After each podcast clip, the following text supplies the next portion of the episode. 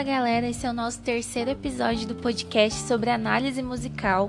Se você não ouviu os outros dois episódios, eu peço que você ouça, porque no primeiro episódio eu dei uma dica que eu vou usar nesse episódio. Então, se você não assistiu, na verdade, se você não ouviu, é, é bom você estar tá dando uma escutada, porque tem coisa lá que vai te ajudar o segundo episódio é ainda mais importante para você poder entender o que vai ser falado aqui nesse episódio.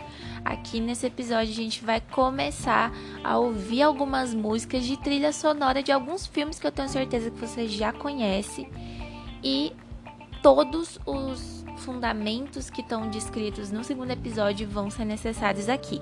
Então, se você não ouviu o primeiro e nem o segundo episódio, escuta, porque vai ser necessário. Caso você tenha acabado de sair do segundo episódio, vamos começar esse terceiro, que agora a gente vai começar a fazer uma análise de Piratas do Caribe. Quando eu falo em Piratas do Caribe, qual é a primeira musiquinha que vem na sua cabeça? Exatamente, a musiquinha do Jack Sparrow.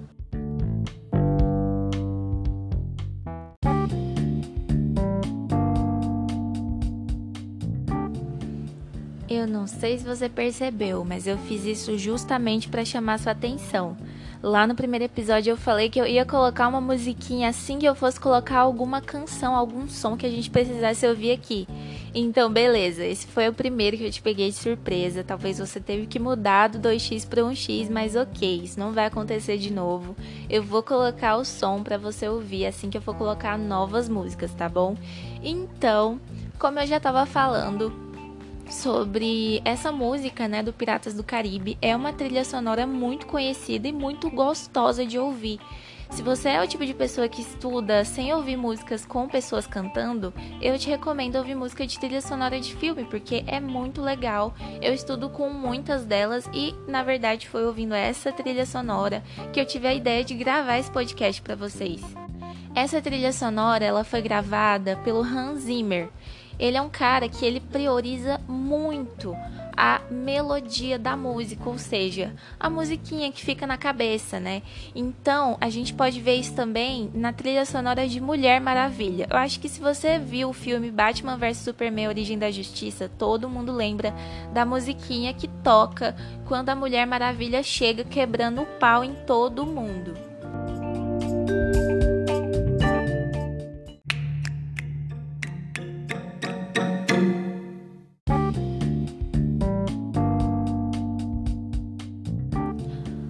Outra característica muito legal do Hans Zimmer é que além dele usar a melodia muito marcada, que nem ele faz na Mulher Maravilha e também no Piratas do Caribe, de modo a gente lembrar do personagem ou do filme por causa da música, ele também faz uma combinação de instrumentos que geram sensações diferentes na gente.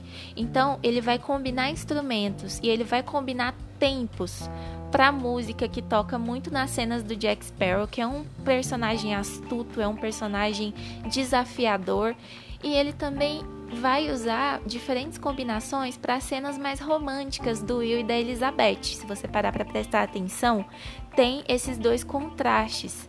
Aqui a gente vê nessa nessa trilha sonora do Piratas do Caribe que o que predomina é o violino.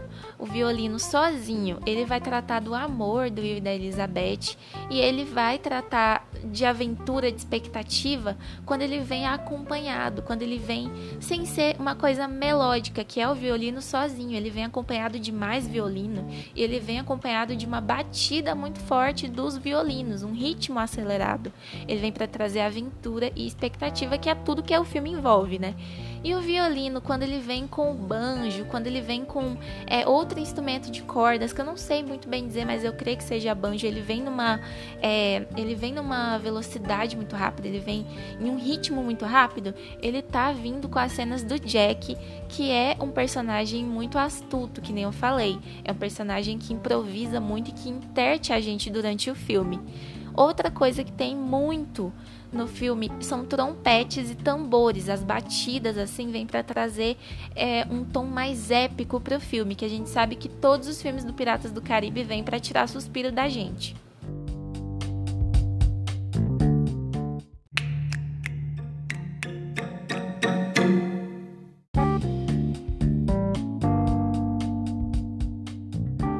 Então, quando vocês forem analisar a música, é, primeiro vocês vão fazer, vocês vão ouvir duas vezes. A primeira vez você vai dar uma olhada, vai ser um check-up. Você vai ver a música, você vai conhecer a música e depois é o raio-x. Então você vai passar o ouvido na música e você vai pre prestar atenção na composição da música.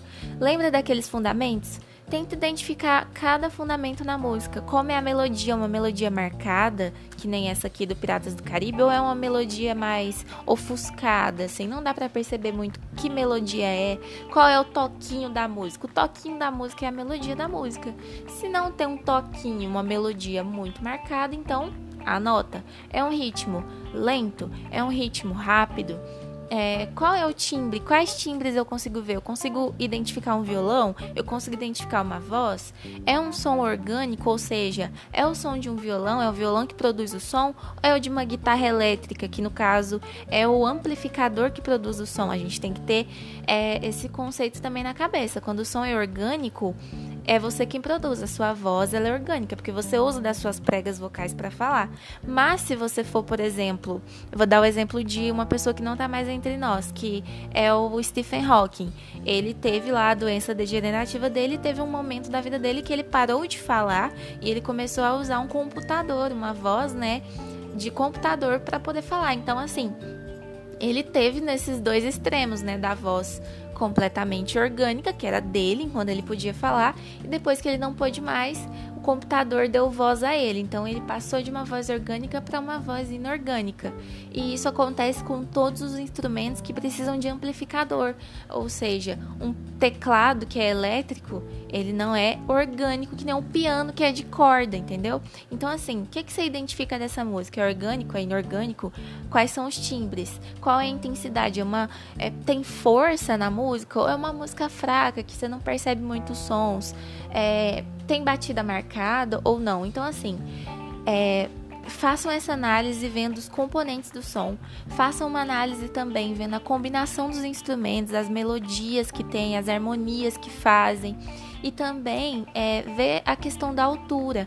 Por exemplo, se eu for dar o exemplo da Ariana Grande, ela é uma cantora que o forte dela é ter a voz muito aguda e ela trabalha muito com esses agudos. Então tenta identificar isso e tenta identificar decisões que a música toma, ou seja, uma música lenta, mas por quê? Ela fala do quê? Ela tem motivo para ser lenta? Na letra dela ela é lenta? O tempo que foi escrito é um tempo que estava acontecendo o quê? Qual é o contexto histórico de quando ela foi é, produzida e composta? Então pensa nisso, analisa tudo e aí você tenta entender as decisões que o compositor tomou na hora de compor a música.